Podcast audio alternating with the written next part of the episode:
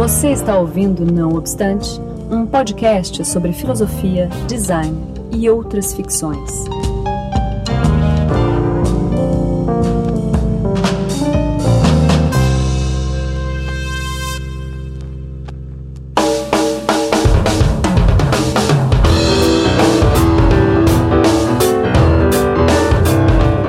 Sou Marcos Beccari e esse é o primeiro Não Obstante, um podcast sobre filosofia do design. A gente já vai explicar sobre isso. Eu tô aqui com o Daniel Portugal. Fala oi, Daniel. Olá. tô aqui com o Ivan Mizanzuki. E... e com o meu né, digníssimo orientador, o Rogério de Almeida. Olá, prazer estar aqui. Então, obrigado a todos por, enfim, ceder e, e, se arriscar comigo nessa. Eu acho que a, a, primeira coisa que a gente tem que fazer é justamente apresentar, esclarecer o que, que é esse não obstante, que, é uma, que nome é esse, né? e que ideia é essa de fazer mais um podcast num contexto de, da podosfera que eu diria já, né, totalmente lotado de podcast, né? Por que isso, né? é, então, assim, na verdade, o Ivan, ele, ele, ele me sugeriu essa ideia de, de, de abrir um podcast, principalmente porque é, existe um, digamos, uma pequena que seja parcela do público do Anticast que gosta, por incrível que pareça, da, das discussões mais, sei lá, malucas que a gente faz. Mais filosóficas mesmo. É, um pouco mais aprofundadas. E talvez uma outra parcela que a gente vê também, que não gosta, enfim, que acaba é, deixando de ouvir o, o Anticast porque é, acaba sendo muito intragável às vezes, não sei. É, e daí a gente vai tentar, né? O Ivan ele sugeriu essa ideia da gente fazer esse podcast é, com uma parceria com Filosofia do Design e que teria, é, ele seria levado por mim e pelo Daniel tá certo? O Daniel, ele vai me ajudar aí de novo. Isso, agora, agora eu sou só convidado. Exatamente. a gente vai tentar aí fazer uma... Enfim, o Daniel pode até me ajudar no que a gente pensou para esse podcast, né, Daniel? Uma coisa mais voltada à filosofia do design, mas também, na verdade, voltada à filosofia de modo geral, né? Sim, Porque... acho que o Anticast já tinha alguns programas nessa linha, e aí a ideia é um pouco, do Ivan, pelo que eu entendi, é seguir como ficava um pouco uh, ambíguo. Agora você, esse podcast segue a linha mais filosófica e o podcast fica com uma linha mais definida. É isso, é, que a gente no Anticast, acho que não impede também que a gente no futuro faça algum programa voltado à filosofia, qualquer coisa assim, uhum. mas é, a gente vai se dedicar e a gente tem se dedicado mais a programas quando são teóricos sobre história ou sobre artes, a gente tem falado bastante sobre cultura, então cinema, livros e tal, e como é um programa por semana, daí o pessoal às vezes reclamava, né, ah, eu quero ouvir mais o Beccari e tal, então, daí eu disse, então faz um podcast só do Beccari então tá aí agora, só, só pra ele. É um spin-off. A ideia, eu acho que, é, pelo, pelo que eu tô vendo, é para não deixar tão, eu diria, esquizofrênico o próprio Anticast, de, já que a gente, é, ele já tem uma, digamos, uma linha editorial, se é que eu posso falar isso, é, bem ampla, né? Uhum. Então, às vezes, quando a gente acaba entrando em assuntos mais filosóficos, acaba destoando, embora também acabe agradando é, a, a, alguma parcela do público. Então, enfim, vamos ver se dá certo, né? Vamos também. É, eu já agradeço aí o Saulo novamente pelo espaço, né? que a gente, é, provavelmente isso vai ser publicado no B9. E agora vamos para a pauta logo. O que vocês acham? Vocês têm mais algum recado para falar? É, Daniel, ou Ivan, ou o Rogério querem fazer algum adendo? Não, só não? Sobre, sobre o filosofia, vai ser legal que complementa também o que a gente já está fazendo no filosofia ah, do design. Sim. Fica essa parte uhum. de áudio agora aqui. Então isso é, isso é legal. A gente está trabalhando é, muito com texto o tempo todo. E é aqui uhum. a gente pode uh, trabalhar em conjunto com essa parte de áudio e texto, fica mais interessante, mais rico. Isso, é. A ideia é justamente tentar ampliar esse alcance aí é. das, das, discussões filosóficas através desse, dessa outra mídia que é o podcast, enfim, nessas discussões. Puta, Ei, beleza. Tira o telefone, Marcos. Porra.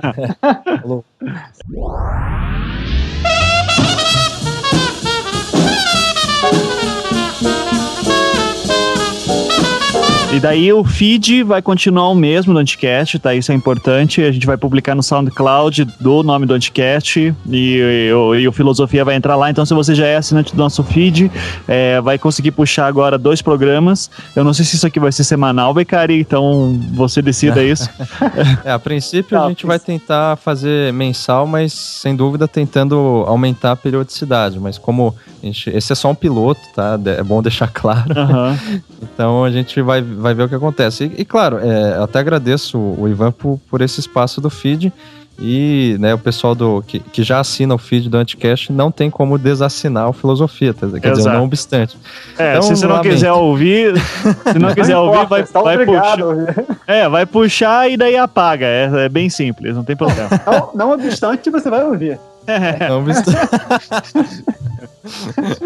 Eu acho que também não precisa explicar o nome, né? Ele já vem. Agora acabou de explicar. O Daniel acabou de explicar o nome. Então, muito bem, vamos tentar ir para a pauta que é a filosofia morreu.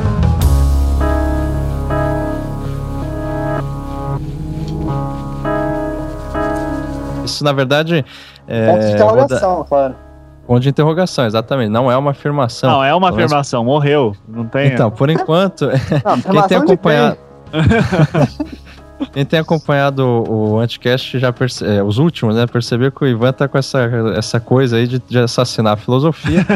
então, justamente daí que veio a ideia, né? Essa iniciativa da gente discutir sobre isso, que eu achei ótimo para começar a, enfim, essa série de, de do, do, podcast Não Obstante. E daí, enfim, eu chamei o, o, o, o meu orientador, o Rogério, que é, é, enfim, ele já se apresentou no último, aquele, aquele participou do Anticast, né, que foi do Imaginário, uhum. se eu não me engano. Foi. Uh, mas ele é professor lá da, da FEUSP, tá certo? E ele é um dos professores que na Faculdade de Educação acaba se inclinando para os estudos da filosofia e também da literatura, da, enfim, estudos culturais, é, é difícil, né, também. Mas é, essa linha, relação da da, da cultura com um viés mais filosófico mesmo, ou antropológico, se podemos dizer assim. Enfim, interdisciplinar, acho que é, é um termo. É, é, eu acho até, eu já, já diria que discutir sobre a morte da filosofia, eu acho meio impossível se não for com, digamos, num, numa, num, num trajeto interdisciplinar, sabe? Porque assim, pela filosofia mesmo, eu acho muito mais, é, sei lá, complicado. Então vamos começar. O, é, eu tinha preparado aqui uma pauta do, do porquê a filosofia teria morrido, né? Ou seja, é, o porquê que é, é possível falar sobre uma morte da filosofia antes da gente começar a falar, digamos, é, se a filosofia morreu ou não. Então por que que se fala de uma filosofia, é, é, dessa morte da filosofia, se é uma coisa recente, se por acaso, de repente, esse tipo de assunto já foi levantado antes, é muito provável que sim, né? Eu imagino, inclusive, que na, lá no, no período do epicurismo, estoicismo, né, em que se valorizava a sabedoria de vida acima de, de qualquer tipo de esquema teórico, no sentido platônico e tal. É, talvez esse discurso da morte da filosofia não fosse tão é, já, já, já, tivesse, enfim, é, sido, já tivesse corrente naquela época. Mas enfim, eu vou perguntar já para, sei lá, Daniel, o que, que você diria sobre essa possibilidade da morte da filosofia? A possibilidade da morte agora ou essa ideia de que já foi, já alguém já falou sobre isso antes? Já nasceu morta. É, já nasceu. já nasceu morta, né? É. não, daí, é, daí eu tô, tô sendo polêmico, assim, eu não acho isso. então, vai lá. É, você acha que. É, assim, não, eu só tô perguntando é, você, dessa possibilidade, em que momento que você acha que acabou, sei lá, se tornando mais clara uma possível morte? É, é por, por que, que, é, por que que esse assunto, por que a gente pode hoje falar, de pelo menos se perguntar se a filosofia morreu? O que que levou a isso? É, na minha cabeça, pelo menos, acho que tradicionalmente a filosofia se preocupa com as essências das coisas. Né? Ela quer achar uma, uma verdade ou alguma é, coisa que fundamente que existe. E por trás daquilo que existe, né? por trás desse mundo. Uhum. Então, em grande parte, acho que a filosofia, essa ideia de morte da filosofia, acontece quando a filosofia para de se perguntar pelas essências. Ou seja, é, a morte da filosofia seria é, junto com a morte da metafísica, que seria essa parte da filosofia que se preocupa com o, o ser, né, por trás de, de, das coisas, né, a essência das coisas. Então, a, acho que a nossa discussão vai acabar girando entre a morte da metafísica, a gente vai né, explicar para o ouvinte o que é. É, uhum. Significa também a morte da filosofia como um todo? Acho que essa talvez seja a questão principal aqui. Sim. Rogério, é, você, o que, que você acha dessa possibilidade de se falar sobre uma morte da filosofia? Por que, que existe essa possibilidade? É, eu, eu concordo com, com o Daniel na, na questão da morte da metafísica, num certo sentido, ou a gente poderia falar em declínio, ou talvez no, no declínio de, um, de uma certa metafísica que eu acho que ficou bem definida nas palavras dele, que é essa busca pela, pela essência. Isso de alguma forma é ruim. Mas, é, por outro lado, eu acho que isso é uma parte só da filosofia, ou digamos assim, ela é a parte platônica. E uhum. é bem verdade que a gente pode falar nesse, nesse sentido de uma, de uma certa morte, porque a, a filosofia platônica praticamente vigorou né, nos dois mil e tantos anos né, de, de uma escola filosófica. Sim. Eu só posso fazer um, um parênteses claro. pro, pro ouvinte? É, o Platão basicamente ele é, coloca a filosofia como uma teoria no sentido de um distanciamento em que o, o filósofo seria o, o, o, sei lá, o único espectador privilegiado da eternidade. E essa eternidade que, de, é, que Platão se refere seria justamente essa metafísica que, enfim, ele vai falar lá do mundo das ideias e, e tudo mais, que a filosofia ela está direcionada, né? Ou seja, a filosofia para ele seria essa tentativa de se ver o eterno, já que na, onde estamos, né, nesse plano terrestre, nada é eterno. Sim. Então, é, essa é só para o, o, o, ouvinte que nunca ouviu falar de Platão, se é que existe um, claro. um ouvinte assim. Mas pode, pode prosseguir. Não, mas é, mas é basicamente isso. É, acho, a explicação ficou clara. É, de, um, de um lado, a filosofia se, se, se, enfim, se encaminhou como sendo é, esse mundo das ideias, ou seja, a, a possibilidade de encontrar uma ordem racional para a existência, para o mundo, enfim, para o que quer que seja, é o que estava embutido ali na própria ideia de filosofia. Agora, é, de um, de, por um outro lado, dizer, você tem uma, uma, um questionamento sobre essa possibilidade, quer dizer, as ideias realmente conseguem dar conta da, da existência concreta? Então, essa pergunta ela começa a ser feita de maneira mais intensa no, no século XIX, e aí o século XX eu acho que explode seja pelo viés da, da linguagem, seja, enfim, pelo viés da antropologia, eu acho que explode uhum. um pouquinho com essa, com, essa, com essa visão platônica. Então, acho que é um século antes platônico. Daí também a sensação de morte da filosofia. Por outro lado, eu acho que há um, um tipo de filosofia que ressurge com força, que é justamente, e não à toa você citou aí o, o, o epicurismo, né? Que é uma filosofia, eu acho que mais arraigada à própria vivência. Mas aí a gente vai falando disso no decorrer do programa. Ok.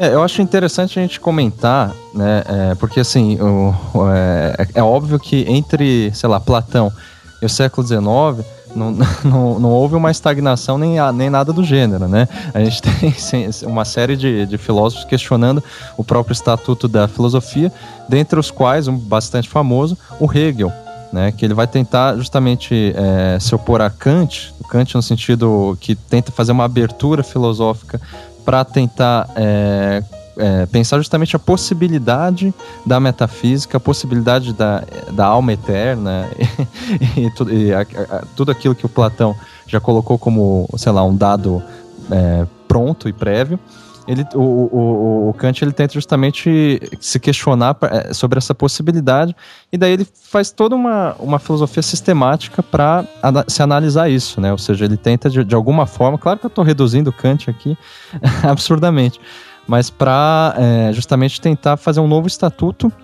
que é, é, é eu, não vou lembrar os termos exatos, mas é a, a, a possibilidade do a priori é, Daniel, você sabe do a priori sintético, é isso? É o sintético é, são a priori. possíveis juízos sintéticos a priori, né? Mas, é, juízo questão... sintético a priori, exatamente. Mas, mas, acho que a questão aí, a se explicar para o ouvinte, é que a, a filosofia tradicionalmente, desde Platão e ao longo da Idade Média, ela se, como ela se pergunta pelas essências, ela, a ideia é Deus existe, então você tem provas da existência de Deus, prova da imortalidade da alma, e assim por diante. O que Kant tenta fazer, grosso modo, é dizer, a gente, a nossa razão, ela é humana, ela não, não tem como ir além do humano e, e saber dizer coisas sobre a existência de Deus. Qualquer coisa que você diga sobre a existência de Deus é que nem a história da Chapeuzinho Vermelho, porque é, assim, não tem, você na sua razão não chega lá, você está inventando coisa. E uhum. o que uhum. acontece, inclusive, é que a razão ela iria, né, por ela, assim, ela, na verdade ela não inventa assim que nem Chapeuzinho Vermelho, mas pelas próprias formas de funcionar, você chegaria a uma conclusão que não diz, não diz respeito a nada fora da própria razão. Então, uhum. sim, você não, não tem como saber se Deus existe, não tem acesso a, ao que ele chama de coisa em si, né, o mundo ele próprio. Você só tem acesso ao mundo tal como ele já é, é Isso, modelado mundo pela, fenomênico. É, pela sua percepção, exatamente, é o fenômeno, o fenomênico. Uhum. É, e a partir... Ele usa, só para complementar, ele usa o termo sensação, né? A, a, a, gente tem uma sensação do mundo porque de alguma maneira a gente está implicado num, num, determinado tempo e lugar. E, mas aí, mas aí é interessante porque é, o, o, Kant é o que vai de alguma maneira definir um, um, tipo de filosofia que é a filosofia acadêmica, né? Que é a filosofia sistemática, que é aquela filosofia que começou a ser praticada em determinados espaços digamos, é, específicos para tal finalidade e, uhum. e, que eu acho que hoje começa a explodir um pouco. Por isso, a, a sua colocação muito pertinente de que é, essa, essa discussão talvez fosse é, infrutífera entre os filósofos, porque de alguma maneira eles não estariam preocupados especificamente com a filosofia nos moldes como nós colocamos, uma vez que uhum. ela é uma disciplina acadêmica que tem o seu objeto muito bem definido, né? Nesse uhum. sentido, ela, ela permanece. Por isso que eu acho que, de alguma maneira, é, o que se coloca em, em xeque hoje seriam os usos da filosofia, né, ou do seu cadáver, enfim. Isso principalmente para além dela, né, ou seja, o uso, da, filosofia fora da filosofia. É daí que surgiu a, a, a própria proposta do, da filosofia do design ou de outras filosofias, enfim, que vão se desdobrando é, o próprio Deleuze vai falar de uma filosofia que não submete ou não está acima da arte, nem da, da, da literatura, nem das ciências, né? Mas, assim, é, é, é isso, isso que, você, que o Rogério estava falando, da, digamos, de, um, de, uma filosofia um pouco mais acadêmica, no sentido de ser praticada é, e limitada de alguma forma é, a algum espaço específico na sociedade, isso chega, eu diria, ao ápice com Hegel, já que é, ele justamente faz uma filosofia sistemática ao ponto de é, falar que, assim, a, a ponto de considerar que a razão ela já é absoluta em si. Então não há o porquê, digamos, se questionar novamente algumas coisas né, que já, já estariam pré-estabelecidas pré pela, enfim, é, novamente tem essa tendência de reduzir o tanto o Hegel quanto o Kant, mas justamente você tem é, uma direção da história, da própria filosofia, da razão, da natureza humana, uma direção muito clara, uma finalidade, e é nessa finalidade que ele define essa, a, a digamos, a a, a, razão da, do universo e de qualquer coisa que poderia ser metafísica. E, e, e, essa é a novidade do Hegel, na realidade. Né? Ele é, acaba gerando a causa, que é uma, uma das coisas principais para o Kant, por exemplo, e dando a, a ênfase à finalidade ou ao, a, a causa final. Não, mas o, mas o acho que o interessante nesse caso do uhum. Hegel é que não só a finalidade já chegou, né? O ponto é que ele, o Estado, né, chegando nessa, nessa fase do Estado, para ele a história acabou. Então, o ponto de dele, o conhecimento dele ser absoluto é porque ele está numa posição, supostamente, de que ele tem como ver a história inteira né, atrás, porque a história acabou ali com Napoleão.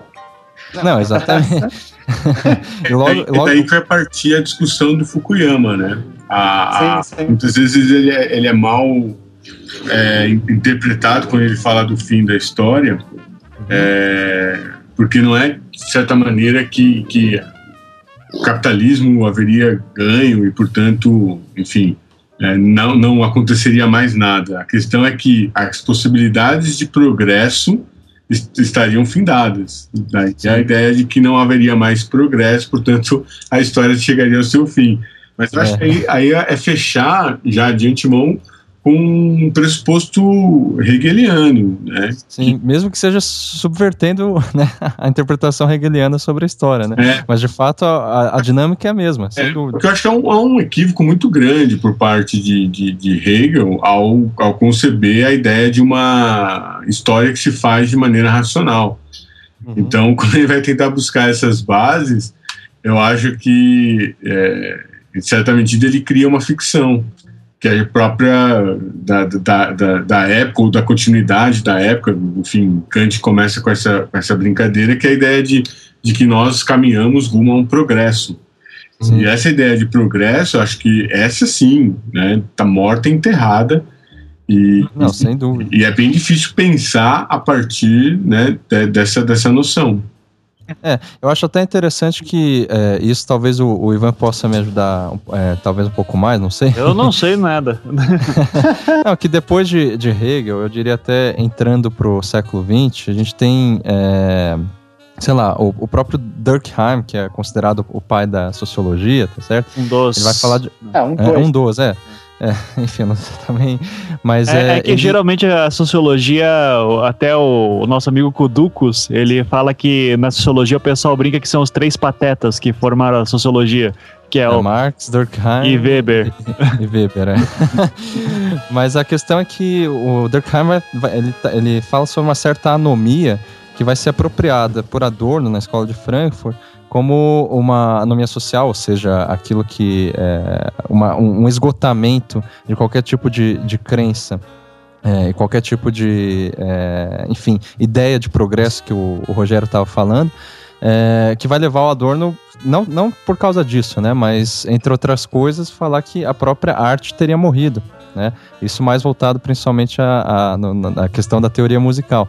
Ou seja, não existe mais possibilidade de arte nem de cultura, nas palavras do, do, do Adorno, uma, é, isso por, é, por, por, por, ocasião principal da, da indústria cultural. Uhum. É, que daí. É, não, é que daí quando você está falando de Adorno, você já está falando de um, um outro caso que ele está tentando entender o, impacto do capitalismo na produção cultural, né? Tanto na. Eu até estava relendo Adorno ontem e ele fala tanto uhum. da, da arte de. Arte de elite quanto a arte popular, né? No, Isso. Então, no, é, ele tá. Nos dois, é, na nos... verdade, eu diria até que não é exatamente o capitalismo, né? É a comunicação em massa, né? É, comunicação em massa, só que ele, ele até diz que ele não quer mais usar o termo massa, então ele prefere falar de indústria cultural mesmo para dar essa noção de uma sociedade capitalista que Sim. começa a transformar qualquer produção cultural em produto, né? É, é. Mas só o que eu, antes disso, que daí a gente não, não falou nem de capitalismo ainda, pra, porque daí é Sim. outra coisa, mas ainda quando você está falando de Hegel, é legal você ver que ele tem uma sei lá, ele se acha tanto assim, né? Eu acho interessante uhum. isso. É, que ele vai até fazer aquele livro, que não é um livro, né? Uma, uma compilação de várias coisas dele, que é o Sistema das Artes, né? O curso de estética dele.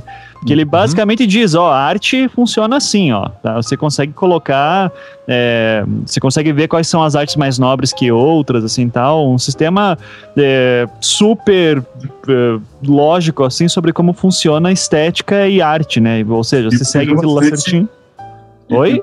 Desculpa, Ivan, só para complementar, uma ideia bastante romântica também, a ideia de gênio, a Isso. ideia do, do, artista que se eleva acima do, do dos comuns mortais. É, exato. É, e daí eu agora o, o, ponto que eu acho que é mais, eu acho que Hegel, né, sem dúvida, é óbvio, né? Não vou dizer que não é importante, mas é, sem dúvida é. Mas eu lembro quando eu estava vendo, acho que era uma palestra do Rouanet é, é, eu, eu não vi pessoalmente, né? Eu vi em vídeo. Mas. Isso existe? Não é um deus esse cara? Não, não, não. É uma lei. É, é uma lei. É, é uma lei. E o nome da palestra dele era Pós-Modernismo e ele dizia que, apesar do nome da palestra, ele não gostava do termo, né? Ele dizia que ele ia falar sobre antimodernismo, que ele achava melhor. É, e que daí ele dizia... Ele fez uma, uma análise que eu acho bem interessante quando ele vai falar da virada principalmente a metade do século XIX virada para o século XX, que ele vai dizer que três grandes é, caras meio que determinam como que vai ser a filosofia que vai acontecer no século XX, né? É, e daí vai começar as discussões sobre pós-modernismo a partir daí.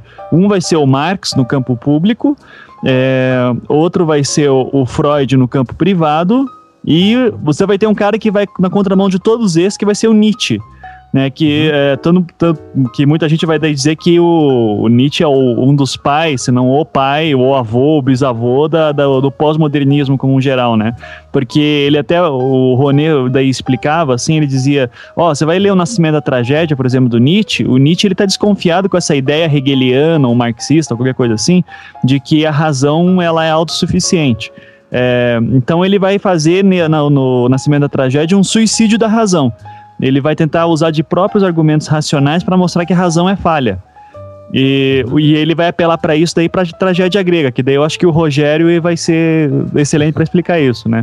Mas é o que eu acho interessante ali é que o, o, Nietzsche ele vai fazer esses dois movimentos, primeiro de um suicídio da razão para mostrar que a razão ela não é autossuficiente, e outro que eu acho interessante daí no, no papel do Nietzsche, que ele vai é, ele já vai ser um dos primeiros caras também, você pode até atribuir isso um pouco para o Freud também, que vai ser a chamada virada linguística, né? Quando vai falar da questão da importância do discurso que não existe essência no, não existe essência nas coisas, o que importa é o discurso. E daí a gente fica uhum. discutindo mais, sei lá, é, semiologia e semiótica do que necessariamente tentando discutir coisas muito filosóficas, assim, tal. É, é eu, eu, diria que justamente essa questão da virada linguística é um ponto chave, eu acho, nessa questão, e, e, por incrível que pareça, é, tem a ver com Hegel. porque o Daniel pode até me ajudar nisso, porque, assim, é, um dos, do, do, dos caras que, que foi professor principalmente do, dos ditos pós-estruturalistas, isso que eu já tô pulando, né? O estruturalismo em si. Uhum. Mas enfim. é, não, tá foda, né? Mas é. Claro, estruturalismo, tem, é, a gente já fez um programa sobre isso no podcast. Quem Ouça quiser lá. É. Mas a questão é que tem um cara chamado Kojev, né? Que ele deu um curso sobre Hegel para pessoas como Merleau-Ponty, é, que, é, o próprio Lacan. Lacan. É, e, e daí, ou seja, de certa forma, claro que tem uma, uma discussão toda sobre isso, mas o Kojev ele fez uma versão de Hegel que é do Kojev, né? Na realidade. Bom, é, na verdade, é a única que eu conheço do Hegel é a versão do Kojev. Então. É, então. Mas é que o interessante é que ele adapta, de alguma forma, essa filosofia hegeliana para aquilo que alguns vão chamar de dialética negativa que é para é, e que fundamenta é, em muitos casos alguma é, uma das vertentes filosóficas contemporâneas né que justamente são é, é pós-estruturalista e que e, e, que vai se fundamentar é, é, talvez essa possível morte da filosofia. Mas não tem, a, não tem a ver com dialética negativa do Adorno. Tem, justamente. É que o Adorno não, não foi aluno do Kojev, né? É, Mas o Adorno é hegeliano, por exemplo. Tá certo? O, é, ele é, é, o Adorno é meio complicado, porque ele, além de ser hegeliano, ele é pós-marxista. É, embora ele, pelo que eu, é, eu vou me arriscar a dizer que ele sobrepõe o Hegel a Marx. É, e no caso, além disso, o Adorno é weberiano, o que me parece totalmente bizarro, mas enfim, é, é, com essas bases que ele vai construir toda a teoria dele. Então, é, mas sem dúvida, o, o, Adorno ele vai, ele tem até um livro, né, chamado Dialética Negativa, não é isso? Sim, sim. É, então. É, mas a questão é que, sei lá, é, o Merleau-Ponty não vai por essa linha, ele só teve essa aula com o, o, o, o Kojev. Agora o Lacan vai. E daí você tem toda uma escola, atualmente, é, que está, sei lá, encabeçada, eu diria, por Alain Badiou, lá da, enfim, da, de Paris, uhum é, que tem alguns precursores mais atuais, que é o Slavoj Žižek e aqui no Brasil o Vladimir Safato, que é essa vertente é, da dialética negativa, que para mim, assim, ela é totalmente, é, digamos, tributária a essa virada linguística. Agora, não sei se você. Alguém me rebate. o seu, seu orientador vai te dar uns tapas agora. É. põe, põe um barulho de tapa, assim, ó, pá! Tá, é, é, é, que assim, eu me perdi no que você falou, Becari. Eu quero voltar para um negócio um pouco antes, então.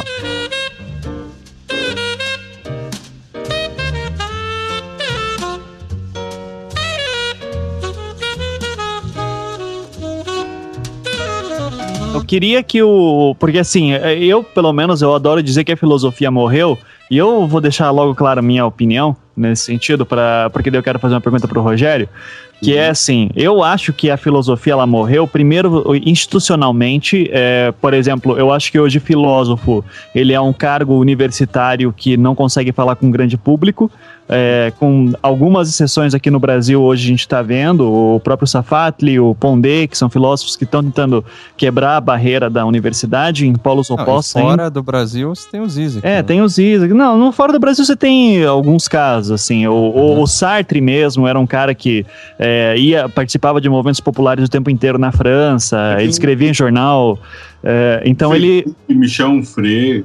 É, Sim, um free. É, então você tem muita gente assim lá fora que tá. E no Brasil isso não. Mas enfim, é, é, isso ainda é meio novo. Apesar que você teve exemplos no passado também, mas ainda assim é, é mais. É, não teve tanto impacto quanto estamos vendo hoje.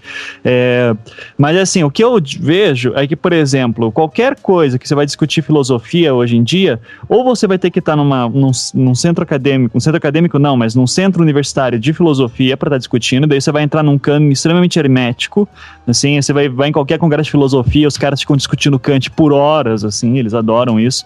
É, Nietzsche, por exemplo, que é um filósofo super interessante, é mais lido por adolescentes do que pelos próprios filósofos é, porque é um cara que é difícil de sistematizar. Quando alguém tenta sistematizar, vai vir algum idiota que é especialista em Nietzsche e vai dizer: Não, você interpretou errado, seu filho da puta, coisa assim. é, ou seja, já, vê, já tem toda uma questão de, parece que um protecionismo do campo acadêmico filosófico, para que, ó, a gente sabe ler, você não, então não, não venha falar bobagem. E, e isso é uma das críticas que fazem, por exemplo, a caras como o Safatli e o Pondé, que são caras que tentam trazer o debate ao público. É, daí tem que fazer uma redução, daí cai naquela questão de indústria cultural do Adorno, enfim, isso são outras coisas. Uh, mas eu acho que assim, hoje em dia, por exemplo, qualquer programa que você vai fazer, a dificuldade que a gente tem, por exemplo, de fazer, introduzir discussões de filosofia no design, vai acontecer que de um lado, os designers não entendem o que está falando, e de outro lado, os filósofos vão dizer que você também está falando bobagem, assim, que porque você não é filósofo de formação. Então você não conseguiu entender direito a coisa. Então, assim, uma coisa que eu acho que era importante na, em toda a história da filosofia, que era a, a prática do pensamento, ela acabou virando uma questão de jogo de poder pura e simplesmente sim de que alguém que tem um diploma ou de alguém que faz parte de um certo círculo que pode fazer isso e se tenta levar isso a público, ele vai ser linchado se não fizer parte daquele grupo.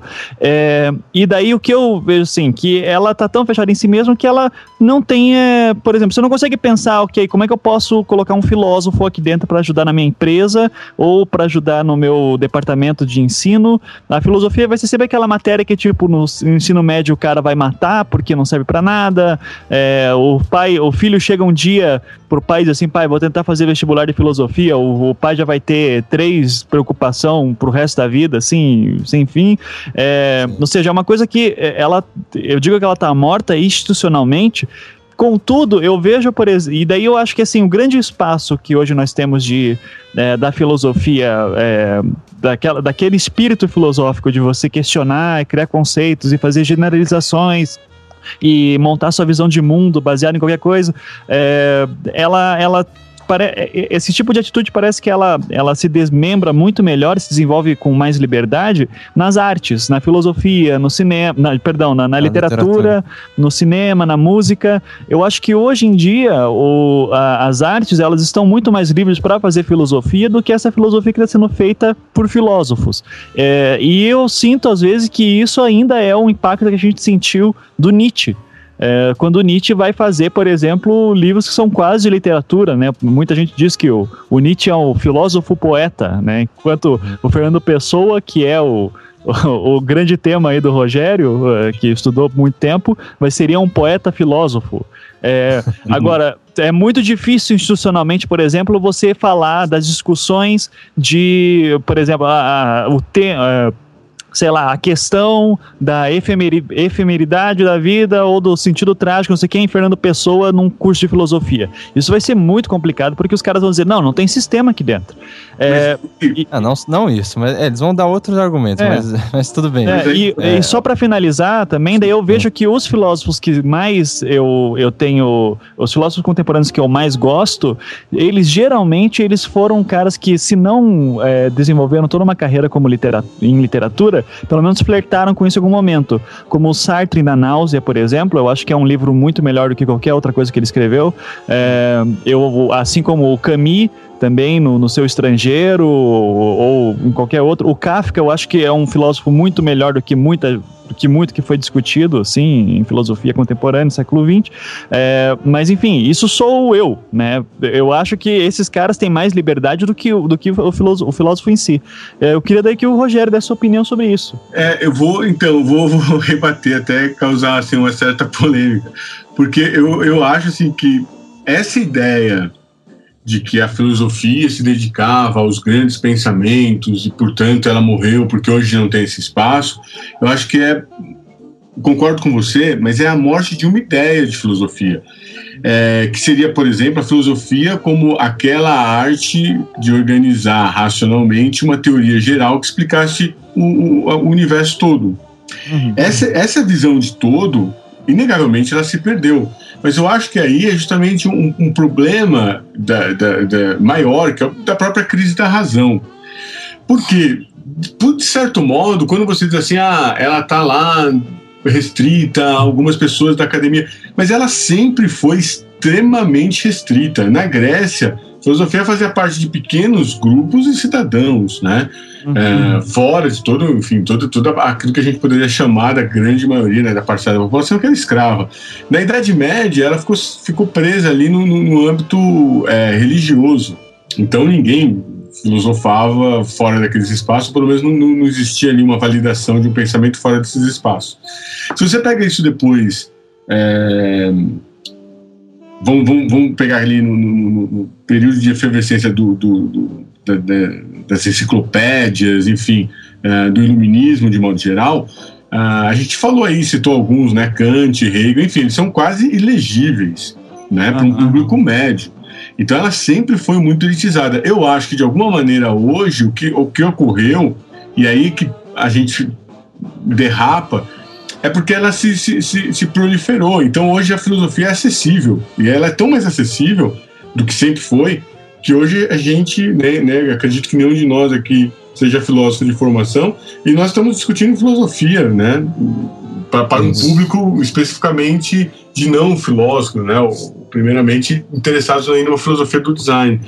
Então eu acho que, por exemplo, há vários fenômenos, por, como por exemplo os cafés filosóficos que invadiram, enfim, mídia, enfim, a, a adaptações de até, até um uso mais, é, digamos, é, voltado para um comércio aí de autoajuda, então muita filosofia aplicada à autoajuda, filosofia aplicada à empresa, você tem vários, você pega, por exemplo, o, o, o, o, Mário, o Mário Sérgio Cortella, que tem, enfim, uma uma consultoria inteira. Né? Inteira, quer dizer, um, um trabalho todo voltado para a área de, de, administração e alguém que conhece bastante de, de, de filosofia, é, que tem uma formação, enfim, uma filosofia humanista. Então, eu acho que, assim, hoje a gente está justamente num momento em que a filosofia, e aí eu concordo com você, né? sai daquele espaço mais restrito da, da, da academia ou, enfim, dos grandes sistemas e passa a operar numa, numa, de uma forma mais orgânica, ou seja, uma filosofia é, é, mais presa à, à, própria, ao próprio pensamento da vida. Ou seja, uhum. aquilo que o Nietzsche, e aí, para o meu modo de ver, a principal contribuição do Nietzsche, é, não foi desestabilizar alguns sistemas, mas eu acho que foi trazer para o cerne da filosofia um certo vitalismo. Ou seja, o que importa é resolvido ali na vida e não efetivamente num, pensamento. Então, assim, os sistemas ruíram, ruíram, e aí eu concordo, podemos falar da morte da filosofia da mesma forma que falaríamos da morte, da morte desses grandes sistemas. É, mas eu acho que, por exemplo, o interesse pela filosofia, ou mesmo a abrangência de um público mais cultivado em relação à, à filosofia, tem se dado de maneira muito intensa. Na França, por exemplo, Comte Sponville ele, ele se licenciou da academia, saiu da academia para viver apenas da, da, da, da, publicação de livros, né, que é uma coisa que todo escritor sonha. Então você imagina um escritor de filosofia vivendo dos seus escritos. É o caso do Comte Sponville. Michel Onfray fundou uma, uma universidade aberta de filosofia, quer dizer, e, e, também basicamente a partir da, da, da, dos livros que ele escreve. E ele faz um trabalho muito interessante, e aí eu já aproveito e já trago o termo dele aqui para nossa discussão, que é de uma história de uma contra-filosofia.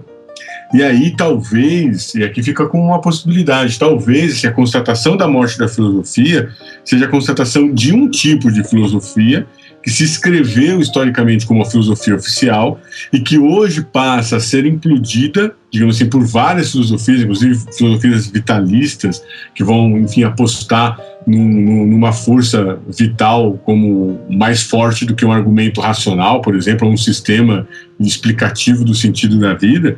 É, eu acho então que esse tipo de, de, de filosofias ele, ele vem reescrever a história. Então a gente passa a ter uma contra-filosofia. Então, nesse sentido, a gente constata uma morte de uma certa filosofia para tentar reabilitar uma outra filosofia. Não sei se eu, fiquei, se eu fui claro, mas a Não, ideia foi, de a filosofia como foi, um todo que morre. Só que, Mas veja, só, só que veja só, minha, minha questão nisso também é, por exemplo, desde o, vamos dizer, do início da filosofia da Grécia, passando por Roma, daí depois indo para Em Roma, por exemplo, você tinha o, o Santo Agostinho, é, ele, ele era um. Qual era o nome do, da profissão dele? Era tipo um advogado, assim.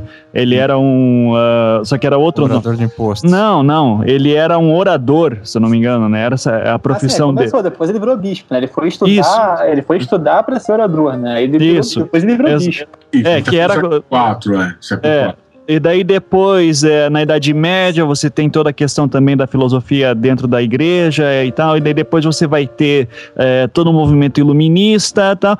Durante todo esse período, que eu vou dizer que vai até mais ou menos o século XIX, pelo menos com o Marx fazendo todo... Eu sempre brinco com meus alunos, eu digo assim, cara, é, é, o Marx e o Engels, eles, é, eles escreveram coisas assim que querer pro bem ou pro mal mudaram o rumo do mundo, né? Assim, com as ideias do, de comunismo, é, dialética material, enfim, você vai ter a- as noções dele sobre isso. Então, então ah, socialismo, enfim, isso mudou o mundo, querendo ou não.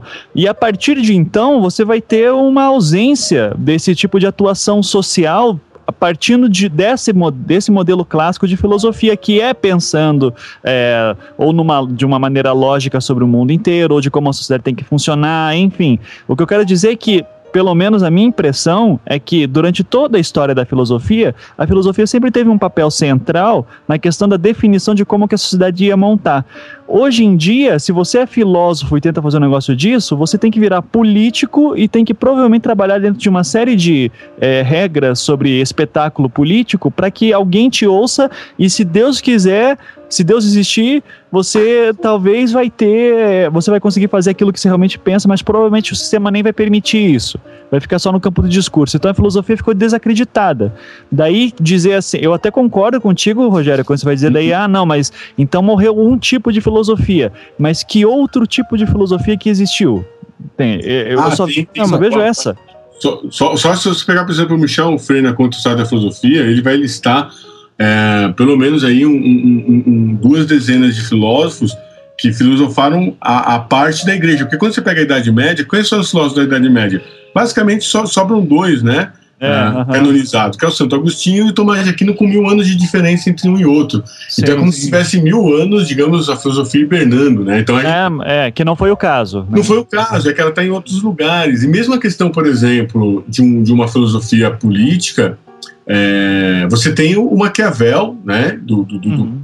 do- o príncipe, enfim, que exerceu ali um- um- uma certa, um, um certo domínio, e aí a gente pode falar de Confúcio e tal, mas a gente pega, por exemplo, a República de Platão, que nunca serviu para nada, do ponto de vista, né, assim, político. Ele se, é, ele se propôs, pô, é, um, digamos, um tratado político que realmente.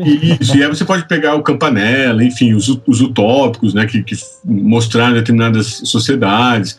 Se a gente vai expandir para a literatura, Admirável Mundo Novo, né, assim, 1984, que eu acho que são mais, é, é, mesmo a questão, enfim, eu acho que o Marx ali é um, é um, é um personagem central né, na história, mas eu acho que Freud também é, né, em certo sentido Sim. também traz impacto. É, o, o Freud hoje é mais lido em curso de filosofia do que em curso de psicologia, né? Isso É. é, algo interessante.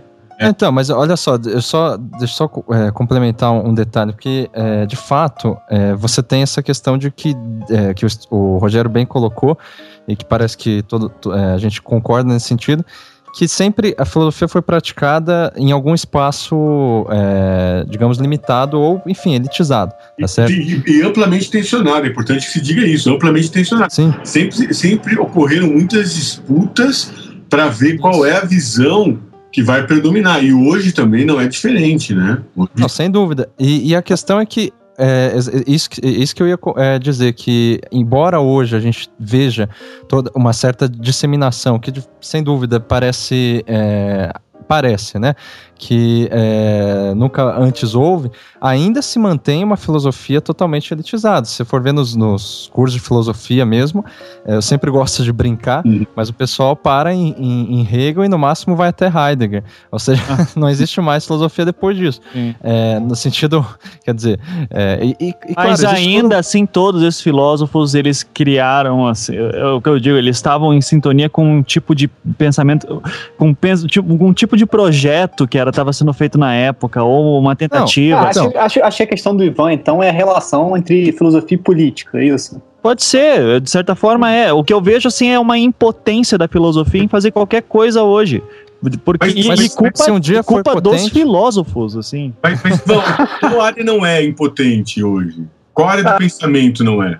Por exemplo, a sociologia, pega a, a, a, a linguagem, a linguística, pega a semiótica, não, mas eu diria, ah. eu diria o contrário, que, que é, por que, que ela deve ser importante? Porque eu acho que você considerar que a filosofia é, é impotente hoje, parte do pressuposto de que ela deveria ser potente no sentido que eu estou entendendo, politicamente. Não, mas é, é não é nem isso, estou dizendo que ela é, já é, foi, ela já foi. Hoje já dia... foi. Não, mas aí que tá, o, o, Marx ele dizia, né, que o filósofo tem que transformar a sociedade. Só sob essa perspectiva do Marx, eu vejo uma, uma discussão possível de, do, do filósofo ser potente ou não. Se a gente é, é, tirar do jogo, né? Tipo, é, se a gente desconsiderar esse argumento do Marx, como eu faço, pelo, por exemplo, eu vou falar, não, para mim o filósofo não tem que transformar porra nenhuma. Aí não faz sentido a gente discutir isso. Mas daí, por isso que eu ponto, é um tipo de filosofia, é um tipo de filosofia que morre, quer dizer, é um tipo de definição de filosofia. Porque o Marx, ele tem toda essa importância devido à maneira como ele é recebido no século XX, final do 18, é final do 19 e século 20. No momento de vida dele, o Marx não tinha dinheiro nem para pagar as contas. Uhum. Ou, seja, ou seja, ele não estava transformando o mundo, dizer, na verdade ele mal conseguia gerir a casa dele. Sim, sim. sim. Não, então, acho... tem, tem, essa questão muitas vezes, estou dizendo isso porque assim, tem muitas vezes essa questão de que, é, digamos, haveria uma aura, né? Estou puxando o Benjamin aqui, e que essa aura se perdeu. Então, essa ideia é uma ideia decadentista, enfim, uma ideia de decadência que é uma ideia bastante velha, né? Que vai sendo reformulada ao longo do tempo e que hoje, por exemplo, sempre me causa preocupação, porque eu ouço muito nos discursos hoje assim, ah, a gente perdeu isso, morreu aqui. Se fosse se você falasse assim, não, a filosofia morreu, que, que legal, né? Assim, agora a gente pode filosofar de verdade, tal. agora a gente pode pensar. Não, se fosse, pode, na né? literatura. Pode. É, fosse, não, mas, a, mas a, a, desse sentido, se a filosofia também está tá aberta para isso. Eu acho que hoje a gente tem grandes filósofos, por exemplo, que, que ainda conseguem gerar interesse pela, pela filosofia e numa linguagem que me parece muito acessível. Eu acho assim que o, o que os franceses fazem, de certo modo, é, às vezes passa por invencionices tal, mas por, por, por, outra, por outro lado, assim, ele, ele, possibilita que se leia a filosofia, que se discuta a filosofia. É, porque todos esses grandes filósofos que foram citados, eles só são lidos através de outros comentadores. Porque é muito difícil você conseguir, por exemplo, mergulhar na obra do Hegel e extrair de lá uma síntese sem ser especialista, né? Então essa filosofia, na verdade, é que era uma filosofia muito restrita aos especialistas e que eu acho, assim, minha visão, que não chegou no, no, no nos grandes. De, de fato, você nunca causou um, um grande impacto nos grandes. É, é, digamos assim, na, na, na, grande organização da sociedade. Ela, ela, faz parte de um pensamento, mas é um pensamento que é elitizado, que quando tem ali a, a, a salvaguarda de que a razão é, é a melhor coisa que existe, ele se, se justifica. E eu acho que a grande questão hoje é que é, tudo, tudo, mais ou menos né, que se tinha como organizado, ele, ele se mostrou desorganizado. Então não é que a filosofia hoje não consegue dar conta, é que a ordem, ou a pseudo-ordem que ela queria enxergar, o que ela queria é, é construir, ela de fato nunca existiu. Ela sempre foi uma ordem fictícia. Por isso que quando você uhum. fala né, da literatura, eu acho que filosofia sempre foi literatura. Isso aí. É, que o, tá, o Deleuze fala. Agora também. sim, agora sim. Então, mas aí que tá. É, é, essa que é a questão. Que se a gente começar a ver a filosofia, eu também já vou passar a palavra pro, pro Daniel, que eu imagino que ele esteja aí já. Tá maluco, segurando. É, mas é, é, o interessante que eu acho que o, que o Deleuze faz, por exemplo, que ele também é um, digamos, um, é difícil a gente chamar ele assim, mas a gente pode chamar ele como um historiador da filosofia, porque ele tem isso no sentido de ele ter publicado uma série de, de livros é, sobre filósofos. Eu acho eu, que ele até tem mais livros sobre filósofos do que livros, digamos, dele mesmo, assim. Quer dizer, sobre uma teoria própria dele. Eu imagino que ele tenha mais é, comentando outros filósofos e, da, e não, não, na, da, daquele jeito que ele faz para comentar que, enfim, outra, outra hora a gente fala sobre isso. Uhum. Mas a questão é que ele vai definir a filosofia como uma forma de arte. E não é uma nova filosofia. Ele vai falar, não, a filosofia sempre foi isso. Aquilo que ele chama de criação de conceitos. Então, eh, quando ele faz isso, ele coloca a filosofia, é, digamos, na mesma altura que a arte, e a, a, a literatura, o cinema. A ciência. E, é, e a ciência. É a mesma seja, baixura, né? Como? É a mesma baixura. É, exatamente, todas é, é, essas. A ideia é que a filosofia fosse superior, você encontra isso nos manuais. Se você pegar, sei lá, Marilena Chauí tá lá nos manuais dela. A filosofia, ela é dentre as formas de pensamento superior, porque ela teria justamente essa condição de criar uma teoria geral. E eu acho legal que o Deleuze faz justamente no sentido contrário, dizer, não, ela é mais uma forma de elaboração, de, de elaborar uma visão de mundo, né? É, exatamente. Essa, essa visão que a Marilena coloca, ela coloca isso, tipo, no livro introdutório da filosofia, né? Que é o convite à filosofia e tal. É uma visão predominante, de fato, entre os filósofos e tal. Eu, sei lá, eu me arrisco a dizer, já que foi publicado nisso, né? É, que é que a filosofia tem um certo dever de guiar ou fornecer as coordenadas, uma vez que ela é a forma mais nobre de pensamento. Ou, sabe, é uma forma de você encontrar a iluminação espiritual e se esclarecer perante, sabe, todas as outras formas de você é, obter conhecimento, como a arte e tudo mais. Não, a filosofia é a mais nobre, a mais difícil, a mais é, também iluminada forma de você obter conhecimento e, portanto, se você é, é, filósofo, você tem acesso a isso, você tem certo dever perante a sociedade, um dever ético de transformar. O Denilson vai totalmente contra isso, porque ele fala, não, a filosofia é que nem o artista, que, assim, não tem dever nenhum, não tem, nenhum, não tá, é, não tem nenhuma responsabilidade de transformar a sociedade.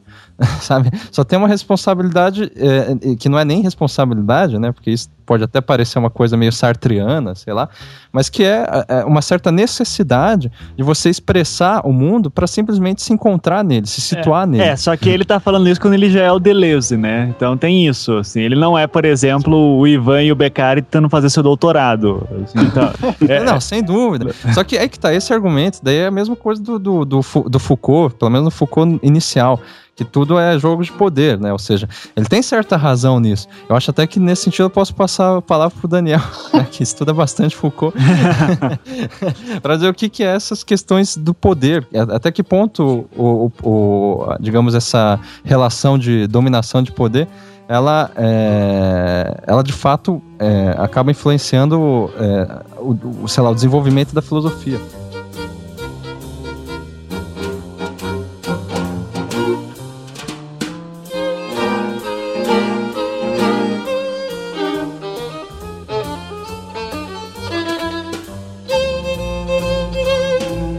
Na verdade eu não estudo, eu estudo um pouco de Foucault, quem realmente estuda Foucault adoidado é meu orientador, né, que é o Paulo Vaz. Então ele é um Foucaultiano.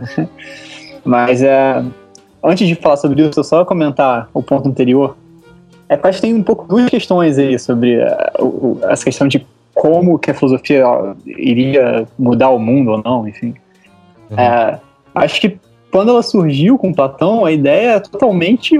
Assim, a filosofia está muito mais próximo do que a gente hoje entende como uma religião, alguma coisa assim, porque você vai.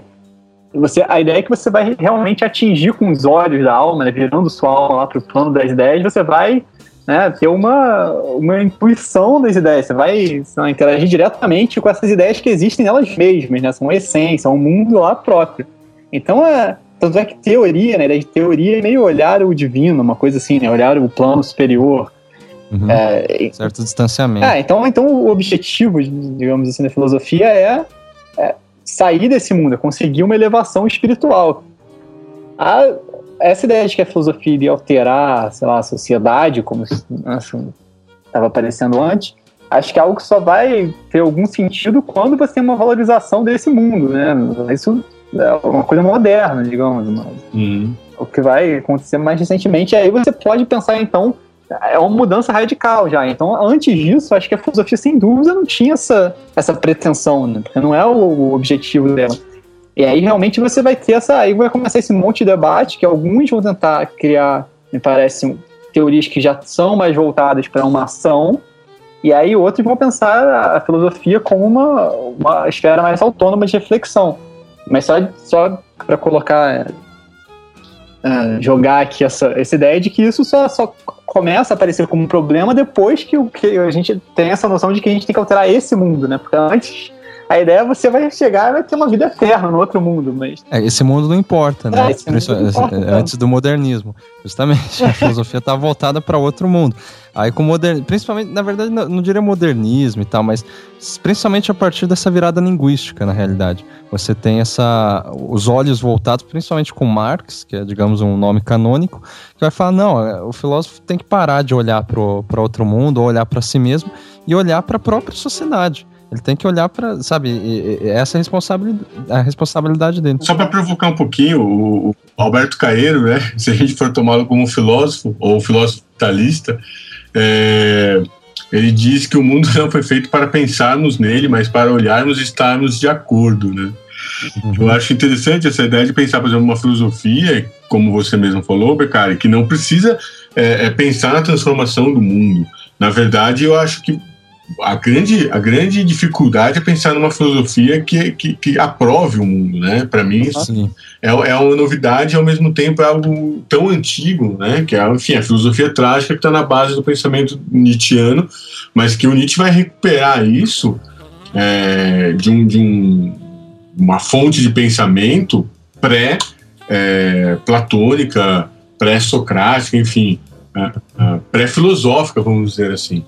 E aí é muito interessante observar que no, no, no, século XX você vai ter o Alberto Coelho com essa mesma ideia. Né? O mundo foi feito para olharmos e estarmos de acordo, não para necessariamente transformar. Porque essa ideia de transformação, para mim, esconde a ideia de poder.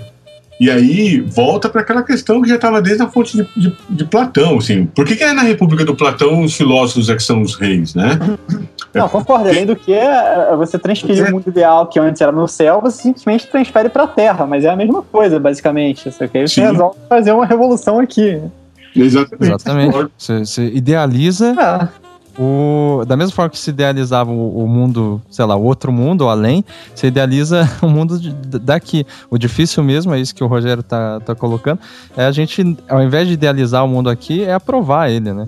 Isso é complicado, porque é, sobre mas, a, Mas calma, a, como é que a gente vai aprovar um mundo que tá com problemas sérios, por exemplo, Não, sabe? mas a, isso, que é, é isso que eu ia falar, isso que eu ia falar, sob a ótica, sei lá, é, marxista, mas vários outros também, é, essa questão de aprovar, ela se confunde com resignação.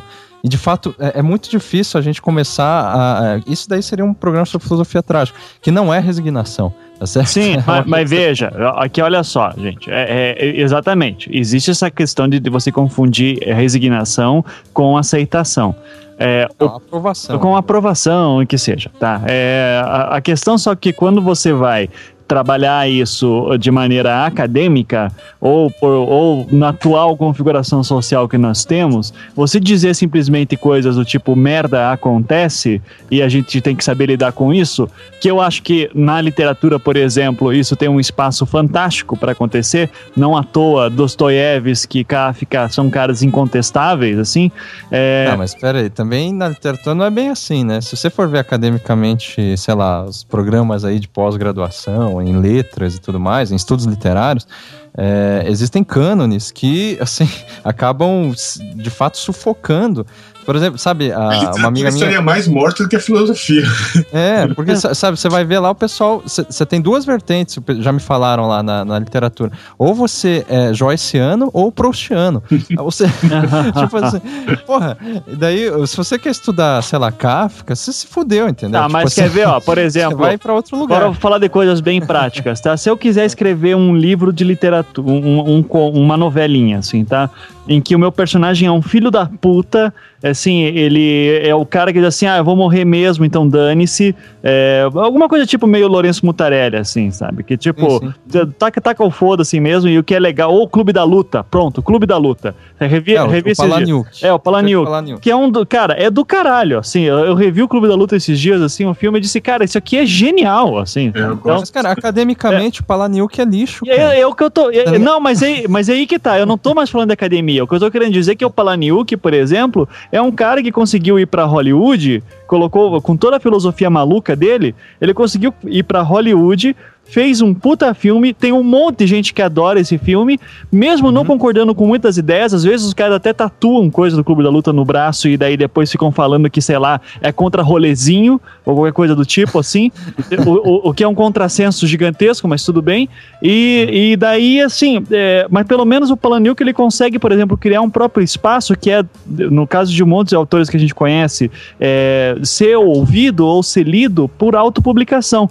O cara que diz assim, eu sou filósofo de formação pessoal e ele publica um livro, esse cara, esse cara, ele, tá, ele, ele é o lixo do lixo, do, assim, que tá na bota do sapato de alguém, assim, sabe? Então... Não, depende, se ele conseguir um sucesso como o do, do Palaniuk, por exemplo, ele, ele, ele faz caminho, faz carreira. Você tem aí, sei lá, Alain de Botton, na, na França, você tem um, um, um, uma linha, uma leva, assim, que seriam, digamos, de, de picaretas, e que você assina como, como, filosófico.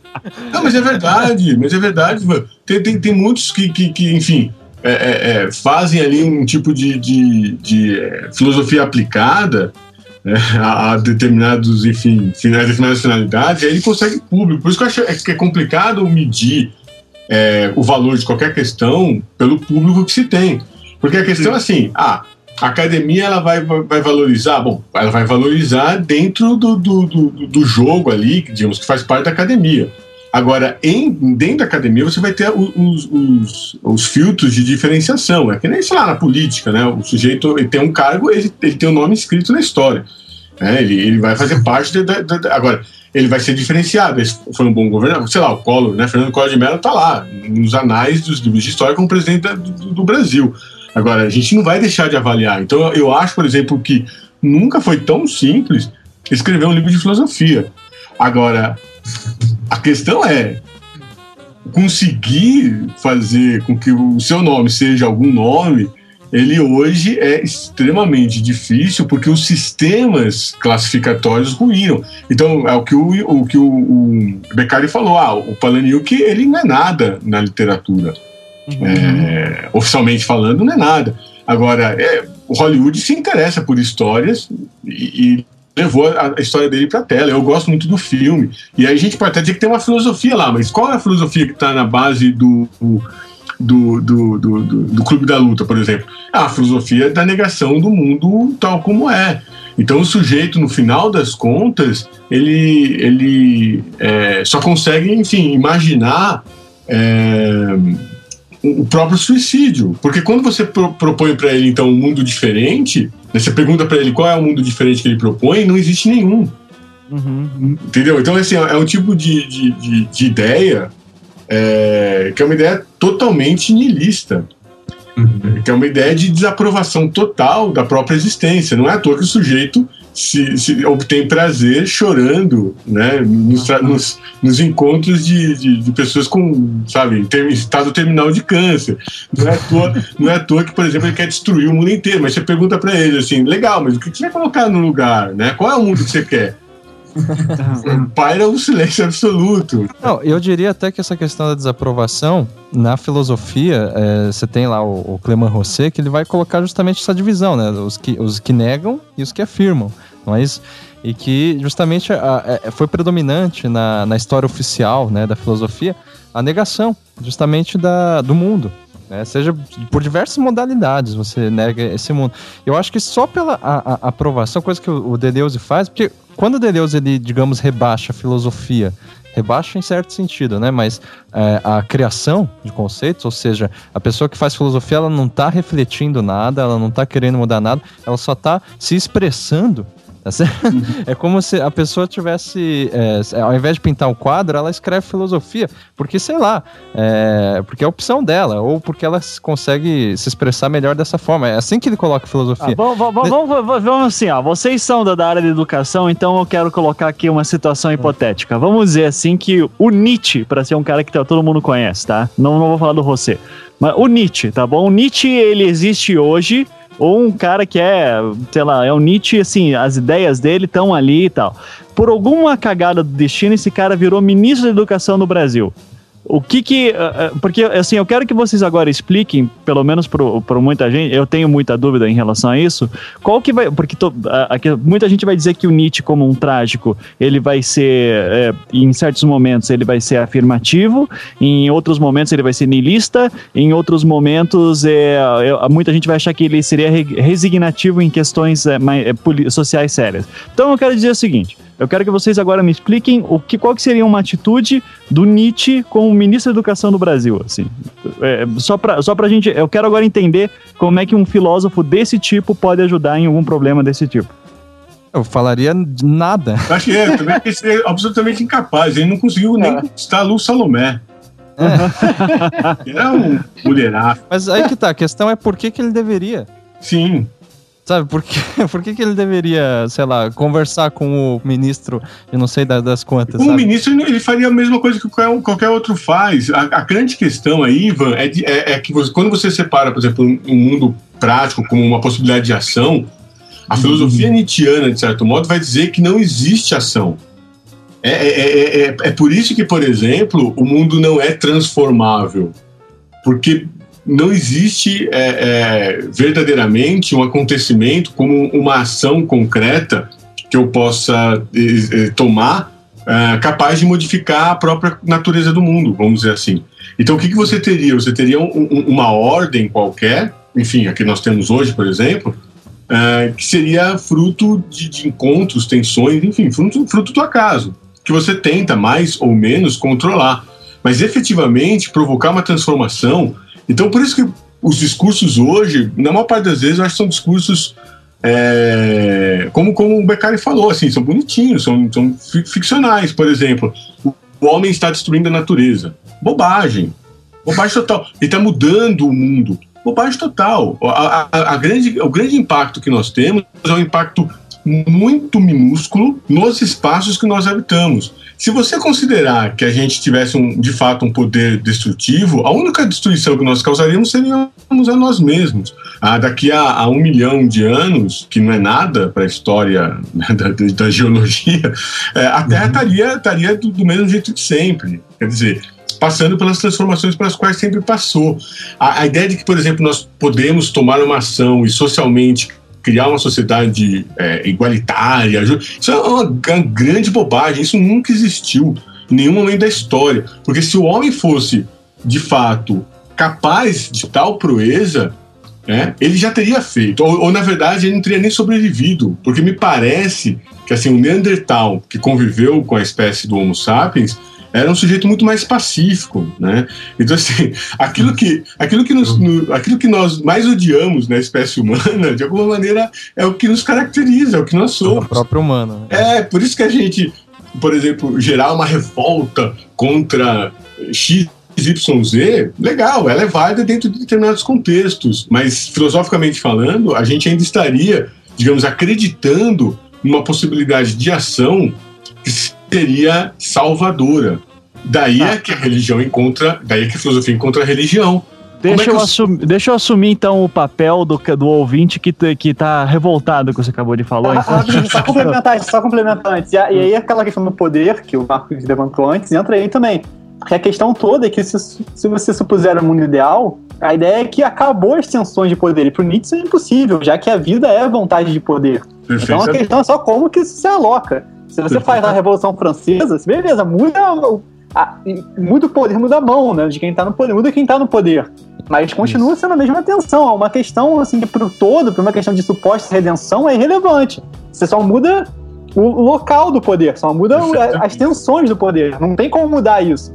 Se você quiser fazer lá uma sociedade bonitinha, entendeu? Vai ter que ter no máximo um, um corpo grotesco que é mata todo mundo que você voltar, então é. é Não, é Eu acho que o interessante é que isso está na Bíblia, está no Antigo Testamento, ou seja, está num, num, num, dispositivo de, de, de, de, Alguns poderiam dizer de educação. Tá em Eclesiastes vai falar assim, não, é, todos estão debaixo do mesmo sol é, e a terra permanecerá para sempre, tá certo? Tipo, tá, tá mas seja... eu quero assumir o papel do, do ouvinte vai lá, que tá puto. Vai lá, vai. Eu quero perguntar assim, então o que que o filósofo tem que fazer com problemas sociais do tipo saneamento básico, educação, problemas de, sei lá, mulheres apanhando de maridos bêbados, e, enfim. É o mesmo que todo mundo faz, ele blefa, né? Aí se expressa. Isso, isso é a vida, isso é a vida, é. Ivan. Uhum, mas assim, não, não existe. Então, assim, a gente não pode pensar num mundo melhor? Já que tá tudo. Já, já que assim, daqui a um milhão de anos vai estar tá tudo igual, é, a gente não pode pensar num mundo melhor? Isso é, é isso? Não, eu acho que pode, assim, perfeitamente, assim como você pode, sabe, é, é se distrair e começar a se divertir com os amigos. Você pode, sabe, pode pensar. A, a grande questão é querer salvar o mundo. Tá entendendo? tipo assim, o filósofo, para mim, ele se expressa. Ele vai se expressar, sei lá, em, em, relação ao feminismo, vai se expressar em relação a gênero, em relação a, a, a, uma série de problemas sociais, porque é o meio em que ele tá. E se expressar em relação a esse meio é, é, é uma forma de também habitá-lo e também se situar nesse meio. Só que, que querer salvar esse meio é, é, é, é se se colocar numa, numa, numa, numa, num lugar que estaria acima do próprio meio. Entende? e esse é a, a, acima do próprio meio que é o problema. Tem que partir porque... de algum lugar, caralho. Não, a minha, a, rapidinho, a, não, eu, mim, vou... pelo menos, a questão é a seguinte só. É, não é que você não possa fazer nada. Né? Pelo menos na minha leitura, a ideia inicial não é, não é de modo algum querer que você fale, ah, então não vou fazer porra nenhuma, foda-se. Não é isso. É você vai fazer alguma coisa, vai ter um ideal que seja, mas você vai saber que é apenas você querendo chegar naquele lugar, não é uma salvação do mundo, entendeu? Você saber se impondo, disso é, faz como, toda a diferença. Exatamente, como você, uma ideia sua. Ah, respondendo, respondendo ao Ivan, é óbvio, você não tem saneamento básico, digamos, numa, você não tem esgoto numa região, você coloca esgoto lá, ótimo, isso melhorou a condição daquelas pessoas que viviam lá e eu sou favorável. Agora, essa questão do, do poder, por exemplo, é a chave. Você tem os 85 homens mais ricos do mundo, a gente está falando não de estados, a gente está falando de, de, de, pessoas físicas, né? Que representam ali pessoas jurídicas. Mas, enfim, é, 85, do, do, 85, os 85 homens mais ricos do mundo, né, homens e mulheres mais ricos do mundo, é, possui de, de, de concentração de, de, riqueza o equivalente a 50% da, da, da população mais pobre. Agora a questão é o seguinte: como é que eu consigo, por exemplo, resolver o problema? É muito simples. Você pega essa metade da população, que dá mais ou menos 3 bilhões, e pega esses 85, entendeu? E toma tudo que é deles. né? Aí você teria, digamos assim, né? todo mundo pobre, mas ninguém sabe, com uma riqueza vexaminosa dessa. Mas é óbvio que esses 85 homens são os 85 homens mais poderosos do mundo. Né? Existe ali toda já revista que diz quem são as pessoas mais poderosas, existem sistemas que elencam isso, existem as listas de convidados das festas, aí tem os VIPs e por aí vai. É, me parece que, como o Daniel colocou, essa questão do, do, do poder ela é, ela é, tão forte, tão arraigada, que quando você diz para mim, ah, mas a gente não pode fazer um mundo melhor, eu perguntaria assim, melhor para quem? É, exatamente. Melhor para quem? Porque, quando, né, porque quando, quando eu digo assim, um, um, um, o melhor mundo para mim, muito provavelmente assim, ele vai entrar em choque com talvez o melhor mundo para 3 milhões de pessoas, não sei. Então essas questões são muito, muito, muito complicadas porque elas pressupõem que alguém detém o um poder e que, portanto, ela pode tomar uma ação que vai, digamos, desencadear a possibilidade, como o Beccari falou, de salvação do mundo, por exemplo. Não, é óbvio. Se eu puder é, dar uma cachaça pro, pro, pro, pro, pro cara que tá jogando na rua lá, que tá sedento de cachaça, se eu der uma cachaça para ele, eu resolvi o problema dele naquele momento. É, se eu estou precisando, digamos, desabafar dos meus problemas e alguém vai lá e gentilmente me ouve e, e me dá um apoio, eu me sinto melhor, claro que esse melhor Ninguém nega, sabe? Se você tem um salário X e consegue ganhar 2X, pô, que legal, isso é melhor. Mas esse melhor é sempre um melhor circunstancial que estaria, digamos, previsto no lance de dados. que é o próprio arranjo que o acaso, né, feito ao acaso. A possibilidade, por exemplo, de, de fazer o ser humano melhor, para mim, é algo que está fora de questão. Acho que filosoficamente isso não é possível. Talvez biologicamente, tecnologicamente, implementando chips, coisas do gênero. Mas sempre vai ter um parâmetro do que é melhor. E, gente, vamos pro encerramento, ou seja, é, eu quero que cada um fale, digamos, sua, sua palavra final né, para a gente resolver esse problema da humanidade de uma vez por todas. É, e, e, e, só para finalizar essa questão, eu, eu, existe um ponto que eu concordaria com o Ivan, se é que eu estou entendendo, que é assim, a filosofia é tão inútil para é, fazer questões úteis e bem localizadas, assim, tipo, sei lá, saneamento básico. Pô, a gente está precisando aqui de saneamento básico, preciso, sei lá, levantar um muro aqui, sabe, precisa. É, ela, a filosofia, nesse sentido, para eu levantar um muro aqui de casa, ela é tão inútil quanto a literatura. Ou quanto o cinema. É isso. Sabe? Ela é inútil, sabe? Pra, pra eu levantar um muro. Agora, isso não, sabe, invalida ela. Tipo, eu preciso levantar esse muro para inclusive eu assistir melhor meu filme ou ler melhor meu livro, tá ligado? Tipo, só que isso, sabe, não são coisas que se excluem. Mas enfim, vamos então para para as opiniões finais aí, podendo até rebater o que eu acabei de dizer.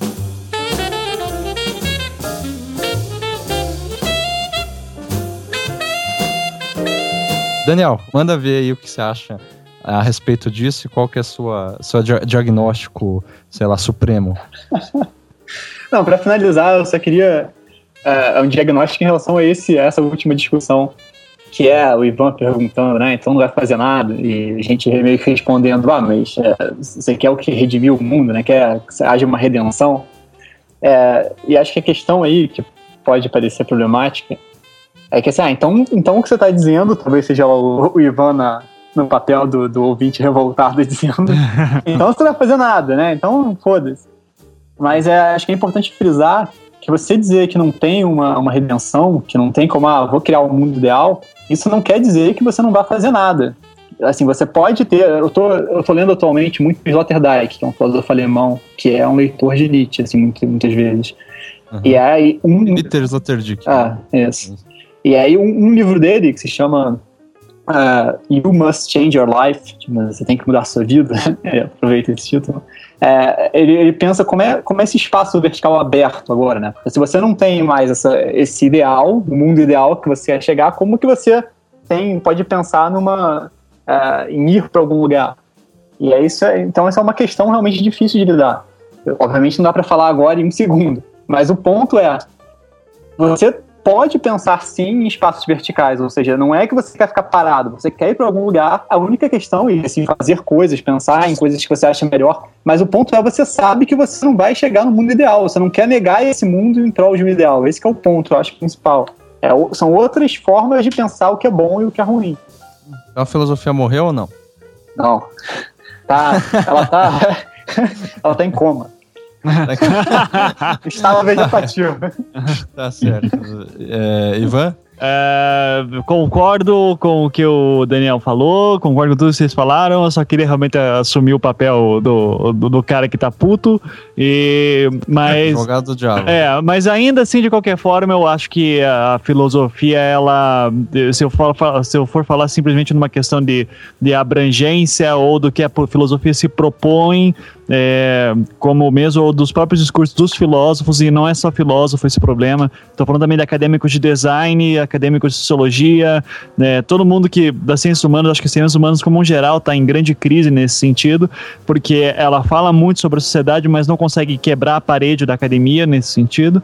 E querendo ou não, eu acho que sim, a, a, tal indústria cultural ela é mais efetiva nesse sentido, seja através do cinema, da música ou da literatura. Se ela quer, eu acho que esses temas, por exemplo, que estão sendo debatidos em algumas músicas, em alguns filmes, em alguns livros, é, acabam sendo mais relevantes para o indivíduo, assim, que está vivendo na sociedade fora da academia, quando a academia fica olhando muito para ela e não, em, não, não entra em contato é, existe uma certa soberba e de, de que, ah, não, não, nem vale a pena entrar nesse meio, ou quando entra de uma maneira muito estranha.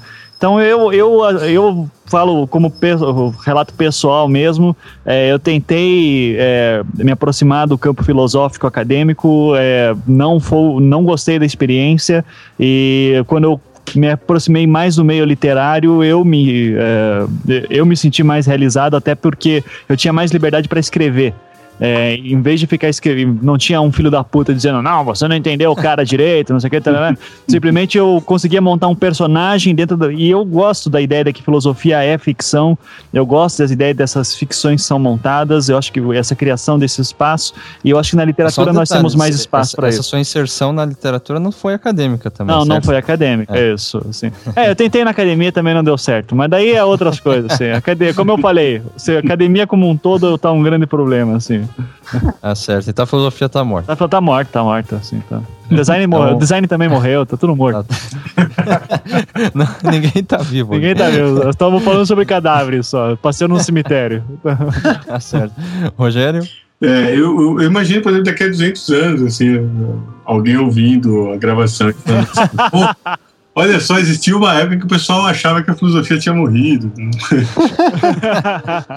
eu acho, eu, eu, acho que ela continua. Eu acho que continua de maneira é, diferente. Só, só, desculpa, Rogério. Eu imagino eu ouvindo isso semana que vem já e dizendo, pô, que merda. pode ser, pode ser. Mas, mas é, é, é, eu sempre faço um exercício que é, que é pensar o seguinte o que, que as outras bilhões de espécies de vida que existem, que habitam o planeta Terra, por enquanto, né, vão ficar restritos ao planeta Terra, é, como que elas receberiam né, isso que a gente diz? E aí eu fico pensando no universo inteiro, sabe? As galáxias, né, os planetas. Como, como, né, como que eles receberiam isso que a gente diz? E aí eu acho bem divertido, isso me apazigua bastante, porque de alguma maneira a gente já está salvo, né? O fato de não ter salvo salvação nos deixa todos salvos. Porque de alguma forma ninguém ouve o que a gente diz. Né? a gente diz para a gente mesmo, ou seja, a gente diz para um punhado né, de, pessoas no, no, e que fica, digamos assim, é, é, é, chovendo no molhado. É como, é como sei lá, a, a lesma espalhando sua gosma pelo mundo. Né? A gente espalha sons, frequências, e que são absolutamente insignificantes. Então eu acho que isso é um pensamento que sempre me reconforta muito, porque se eu estou pensando errado, eu, eu, eu teria né, um, uma responsabilidade muito grande, um medo muito grande de estar, tá, por exemplo, é, cometendo um, um, uma irresponsabilidade né, em relação ao mundo.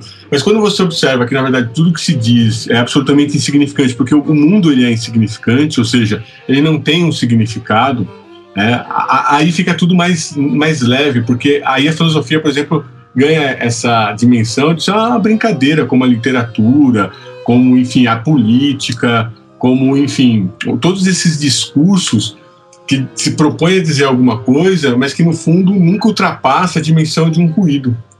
Né? Então, os sentidos estão todos é, é, na, na, na, nossa cabeça, né? Eles não estão de verdade no mundo. Então eu acho que nesse sentido, assim, o mundo está salvo, o mundo continua indo. E aí, assim, é óbvio, o que a gente puder fazer em termos de ação, né, de, enfim, fazer com que o espaço que a gente viva seja melhor, é sempre louvável, é sempre bom. Mas, é, de alguma maneira, acreditar, por exemplo, que haja é, uma estrutura política, uma organização social, ou uma ideia filosófica capaz de, enfim, é, dar conta desse anseio de, de, organização, de ordem no mundo, acho que isso a gente está um pouco é, fadado a fracassar.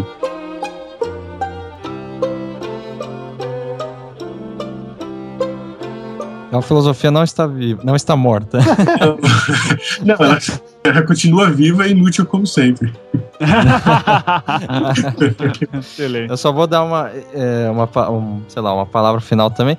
É, eu acho que é, justa, eu sempre fico discutindo com, com o Rogério sobre justamente é, é, essa, esse autodistanciamento que eu acho que o Rogério estava falando agora, que a gente fica falando, porra, eu fico sempre lá no blog, ou enfim, nos artigos que eu escrevo e tal, ou com o Daniel, ou com o Rogério, etc., falando sobre a existência, sabe?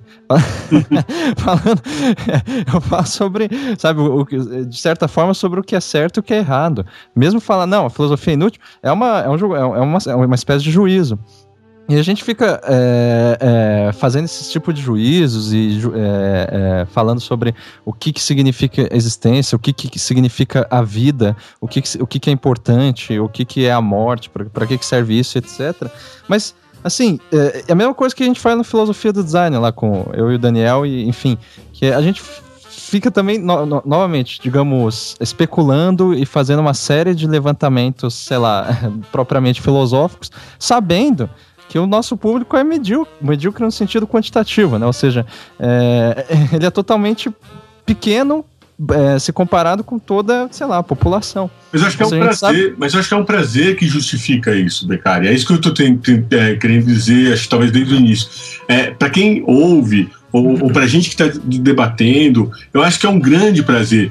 Por isso que, de certa maneira, não é que é inútil debater, é inútil acreditar que o debate ou aquilo que se diz do debate vai ter, por exemplo, um resultado de, de, de qualquer que seja. No fundo, uhum.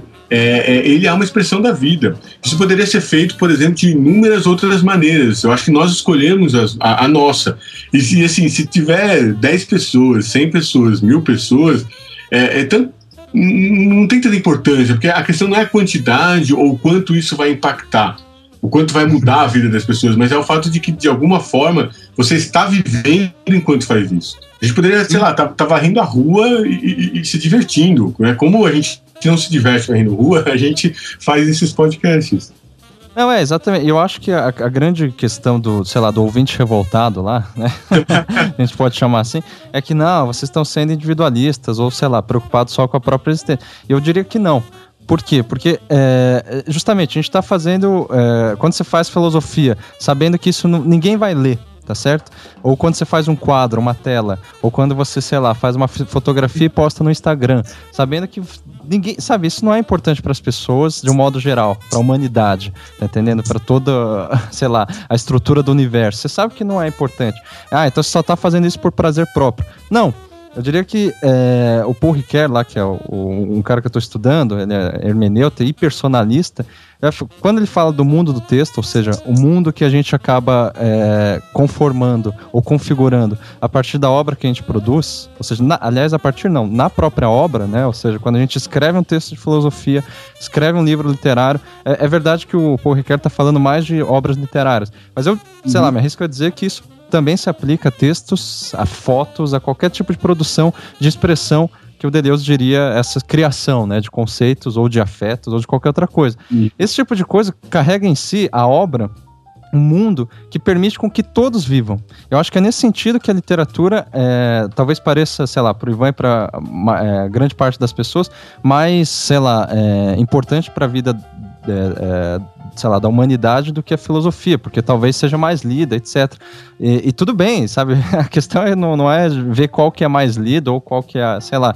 A questão é que, tipo, existe é, a, a, literatura, assim como a filosofia, elas precisam ficar se, se dialogando sabe? Eu duvido que nenhum é, é, escritor literário já não tenha tido alguma é, aporia filosófica na vida, uhum. sabe? A forma dele expressar essa aporia filosófica foi, na, foi fazendo um, uma ficção, construindo uma ficção literária a forma do, do, do, do filósofo, sei lá, é, expressar o que ele pensa é pelo texto filosófico. A forma que o pintor, de repente, ou pintor é, também parece pejorativo, né? A forma que o artista plástico, é, ou sei lá, o musicista é, vai expressar o que ele pensa sobre o mundo ou aquilo que ele simplesmente está sentindo é através da música. Isso não é egoísta. Eu acho que pelo contrário, egoísta é, você, é a gente, sabe, é, guardar tudo para si e daí não fazer obra nenhuma. Eu acho que a coisa mais, digamos, é, altruísta, se poderia dizer, ou humanitária, é fazer obras. E obras eu tô querendo dizer, sabe, qualquer coisa que você queira deixar no mundo. E deixar no mundo no sentido, assim, não querendo que alguém veja, mas simplesmente, sabe, é, tentando produzir. Eu acho que é isso que, que, que, que, que mantém a própria filosofia viva, assim como a arte, assim como literatura e qualquer outra coisa. Ou seja, essas obras que que na verdade mantém vivos os significados, né, o reino simbólico, a gente poderia dizer, são a, a, a, as coisas que, que justamente permitem com que a gente se situe no mundo e faça com que os outros se situem também. Acho que essa é a grande mediação. Né? Se, se, se não houvesse obra artística, filosófica, literária, uhum. as pessoas, daí, sabe, eu, eu, sei lá, me arrisco a dizer que não teriam, aí sim, nenhum sentido de existência.